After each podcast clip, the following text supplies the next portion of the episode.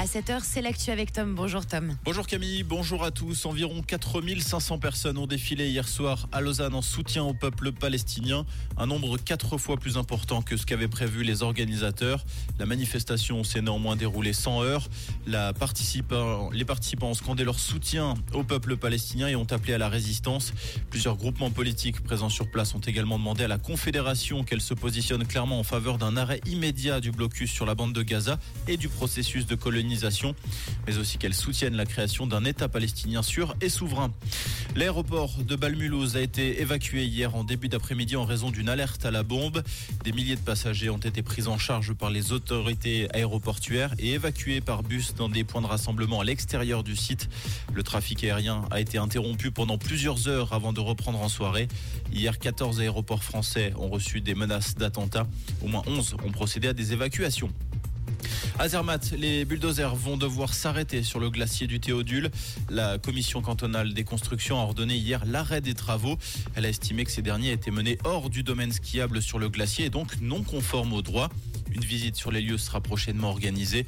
Pour rappel, ces travaux d'aménagement ont été réalisés pour rendre praticable la piste de la Grand Béca en vue de l'épreuve de Coupe du Monde de Zermatt-Servigna du 18 novembre. Cette altercation hier soir dans le canton du Jura, un homme a été blessé à la tête par un coup de couteau à Kourou.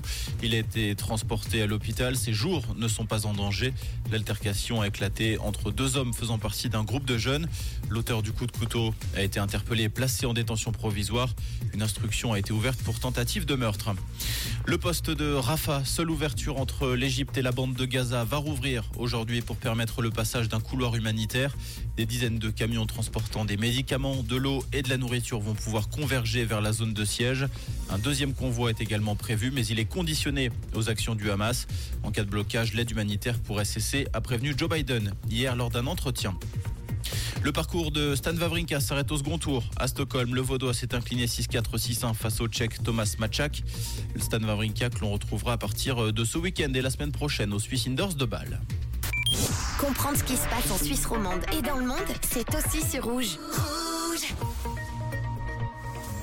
Côté ciel ce vendredi, de la pluie encore, de la pluie. Pense à partir au job équipé hein, avec le parapluie, le coupe-vent, même une casquette pour éviter euh, l'humidité sur vos cheveux. Surtout si vous venez de lisser les cheveux, c'est mieux.